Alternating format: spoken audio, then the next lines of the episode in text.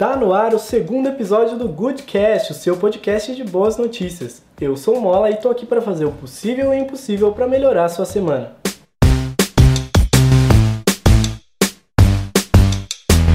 E para começar com as nossas boas notícias, uma notícia aqui do Brasil.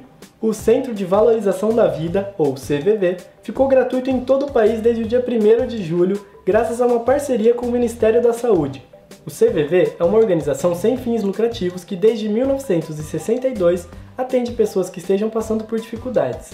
A ferramenta serve como uma forma de prevenção ao suicídio, para que pessoas não se sintam sozinhas e possam conversar sobre seus problemas. Só no ano passado, o CVV atendeu 2 milhões de ligações, número que deve aumentar ainda mais esse ano. Se você estiver passando por alguma dificuldade, precisar de ajuda ou estiver se sentindo sozinho, o número do CVV é 188.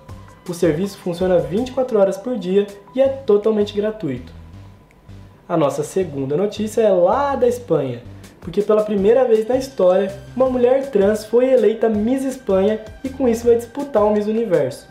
A modelo Angela Ponce, de 23 anos, vai ser a segunda mulher transexual a disputar o Miss Universo, depois da canadense Jenna Talakova, que ficou entre as 12 finalistas no ano de 2012. Agora uma notícia bizarra e maravilhosa. O vírus da polio pode ajudar a curar pacientes com câncer no cérebro. Os pesquisadores do Duke Center Institute descobriram que o vírus cria um processo inflamatório que mata as células tumorais. Além disso, ele treina o sistema imunológico impedindo o ressurgimento dessas células. E ele não está sozinho no time dos vírus que estão ajudando a combater o câncer no cérebro. Recentemente, as universidades de San Diego e Washington publicaram estudos revelando que o Zika vírus também age de maneira parecida. Então, o que antes eram vírus assustadores e perigosos tem se tornado aliados em um dos tipos mais graves de tumor. Ponto para a ciência. E se você quer uma notícia bem Black Mirror, bota sua roupa prateada que o futuro chegou. Cientistas dos Estados Unidos querem ativar partes do seu DNA para te proteger, mas só quando você precisar. Se você ficou confuso, eu explico. O DARPA, que é a agência americana para projetos de pesquisa em defesa avançada, lançou um programa chamado Prepare. Nele, partes do seu DNA são ativadas temporariamente para criar respostas imunológicas que existem no seu organismo, mas de maneira mais rápida e mais eficiente. Assim que a ameaça vai embora, você desliga essas partes do DNA e volta ao normal. Isso inclui desde gripes, a respostas a agentes nervosos perigosos e até a resistência a raios gama. Diferente do CRISPR, que é uma técnica que altera o nosso DNA permanentemente, essa técnica trabalha no epigenoma, que altera mais como as células leem o DNA existente do que o DNA em si. É mais ou menos como ligar e desligar uma chave no nosso sistema de defesa quando a gente precisar. O programa ainda está no começo, mas promete revolucionar a forma como enxergamos e lidamos com as ameaças biológicas. A nossa última notícia é sobre uma pistola que regenera queimaduras com células tronco. A Skin Gun, feita pela empresa RenovaCare, retira células troncos da pele dos pacientes que sofreram queimaduras. O pedaço de pele retirado é mais ou menos do tamanho de um selo de cartas, e em 90 minutos é criada uma solução com as células tronco e com água que é borrifada nas queimaduras. Os resultados são impressionantes e as queimaduras se curam com mais rapidez e menos riscos de infecções, além de diminuir a dor e quase não deixarem cicatriz, mesmo em queimaduras graves. A ferramenta já foi testada em 72 pacientes e agora está passando por testes para ser liberada pelos órgãos americanos e ser usada em todos os hospitais.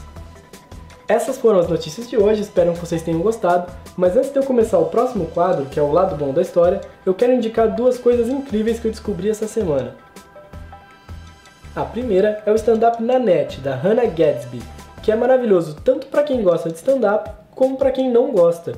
É um stand-up super diferente que está disponível na Netflix de uma mulher lésbica australiana contando como é ser lésbica e as dificuldades que ela tem. O legal é que o humor da Hannah é um humor super diferente e no meio de stand-up há um tipo de reviravolta. O stand-up vira um anti-stand-up. Só assistindo para saber como que é, procurem no Netflix que você vai gostar muito. A segunda indicação é a série Pose do Netflix, que é produzida pelo Ryan Murphy e que retrata as cenas dos bailes de Nova York nos anos 80. Essa série, além de ter uma história super legal e uma trilha sonora incrível, é uma das séries com mais representatividade, porque o elenco é o elenco com mais pessoas negras e pessoas transexuais da história da TV americana. Essa série não tem no Netflix, mas é facinho de encontrar na internet, então assistam porque ela é muito legal. Bom, indicações feitas, vamos ao nosso próximo quadro, O Lado Bom da História, onde a gente conta sobre a vida de pessoas que fizeram a diferença e transformaram o mundo num lugar melhor. A nossa personagem de hoje é a ativista Silvia Rivera, a mãe do movimento LGBT no mundo. A Silvia nasceu em Nova York em 1951 e, por causa do preconceito por ser travesti, saiu de casa aos 11 anos, tendo que conhecer a vida dura das ruas e da prostituição. Essa realidade acabou moldando a forma como ela viu o mundo e a fez desejar uma realidade diferente. Por causa disso, a Silvia sempre se envolveu com ativismo, primeiro se juntando ao movimento dos direitos civis americanos e depois os protestos anti-guerra. Ela chegou a ter contato com o grupo porto-riquenho de esquerda Young Lords e também com os Panteras Negras, mas a sua marca no mundo seria com o movimento LGBT, que ela mesma ajudaria a criar. Naquela época, era proibido ser LGBT. Se você fosse descoberto, você poderia ser demitido, ser agredido, ser preso e até ser morto. Por causa disso, a maioria dos LGBT se encontrava em bares clandestinos, gerenciados pela máfia. Tanto a máfia quanto a polícia cobravam subornos dessa população, e mesmo assim, as ameaças e violências eram constantes. Um dia, em 1969, durante duas batidas policiais num desses bares, chamado Stonewall, a população LGBT decidiu revidar.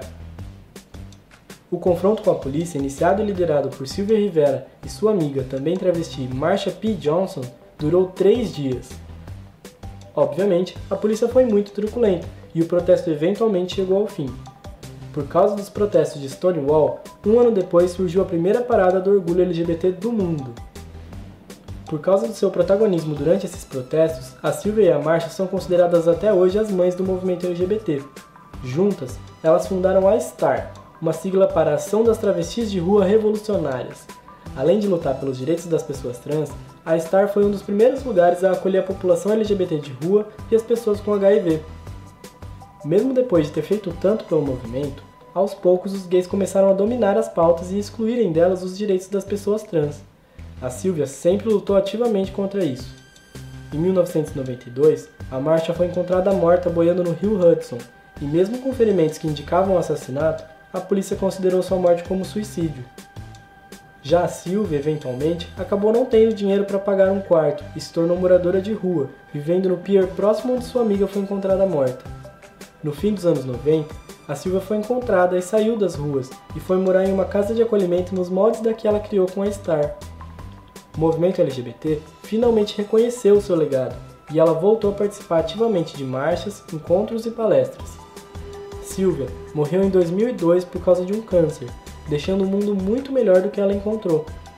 Ela e a Marcha são consideradas as mães do movimento LGBT, e a sua história pode ser vista em diversos livros e documentários, como em A Morte e a Vida de Marsha P. Johnson, produzido pelo Netflix, e que apesar de levar o nome da Marsha, também traz muito sobre a história da sua grande amiga Silvia Rivera.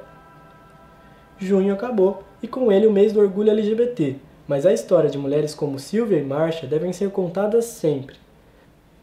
Espero que vocês tenham gostado desse episódio. Semana que vem tem mais boas notícias e mais uma história incrível de alguém que mudou o mundo.